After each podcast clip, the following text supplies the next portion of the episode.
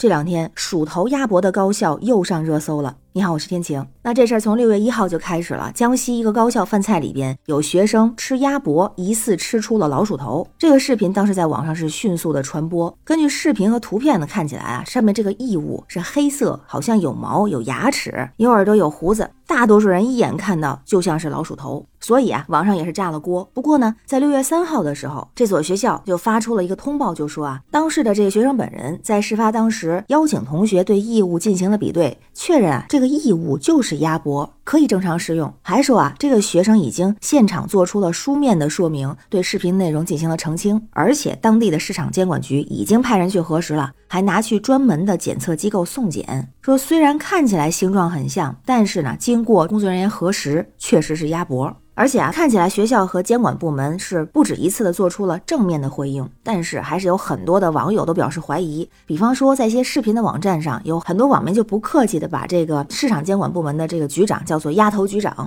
还要求对他进行调查。而学校方面呢，根据学生说啊，这个涉事的食堂还在正常的营业，但是出事儿的那个窗口几乎没有人去吃了。这些天去食堂的人也少了，很多同学都会选择点外卖，直接送到宿舍楼下。那同时呢，网上也流传了一些图片啊，是疑似学校要求学生刷屏控评的一个截图。那网传呢，这个学校的辅导员曾经开会提醒在校的学生，禁止在网上发布任何关于这个事件的相关言论。有一个微信群啊，群主备注呢是新媒体中心主任何某。他就说啊，现在官方微博发了声明，大家积极点赞和评论对学校有效的，发评论可以加自己的表情包，更加真实。然后呢，还提供了很多评论文案参考话语。那有记者就调查呀，说这个学校里确实有一位姓何的工作人员，负责这个学校的公号文章编辑等等工作。那这件事情还是热议不断，质疑也从来没有停过。包括我在内也非常怀疑那个到底是不是鸭脖，他做出的解释是不是真的合理？那即便他说的真的是，虽然长得像鼠头，它就是鸭脖的话，那这个学校的卫生问题可不是第一次出现。就在这两天，六月八号的时候，又有学生爆出来了，在吃饭的时候吃出了大青虫。那据说吃的这个菜呀是豆角，刚开始没有发现，不过仔细观察之后，发现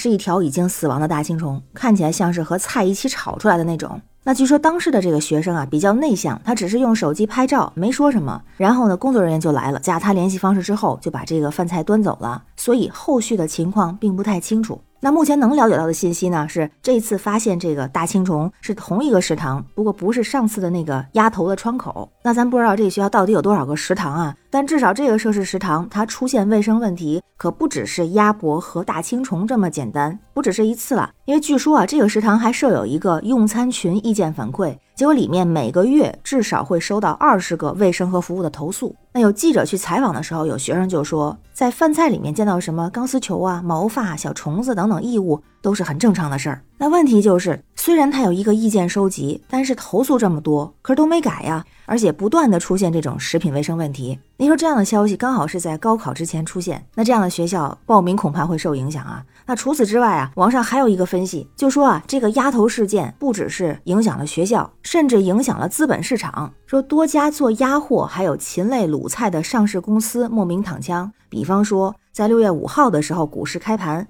绝味食品股价开盘即闪跌，截至收盘跌了百分之三点零六。在六号的时候继续震荡下跌行情，最终收盘是微跌百分之零点零八。那七号的时候呢是震荡下跌，到中午一点多的时候，绝味食品的震荡盘又跌了百分之二点六五。除此之外呢，专注鸭肉养殖和深加工的煌上煌，还有港股上市公司周黑鸭的股价都受到影响。那对这些下跌的股票啊，就有一些网民们戏称是鼠头受害股，米老鼠影响了唐老鸭。啊，当然我不懂股票啊，但是对这个分析也觉得，这种股市里的波动是不是正常的呀？而且啊，有关上市公司也没有把股价和这个学校的食堂卫生事件相联系。不过确实很容易引起大家的联想。不管怎么样，在学校里边，学生的安全健康首先需要关注。所以啊，这涉事的学校江西工业职业技术学院还是赶紧解决食品安全问题，不要通过什么刷屏控评的方式来堵住大家嘴，坦诚的回应，解决实际问题才是最重要的。那关于这个事儿，不知道您是怎么看呀？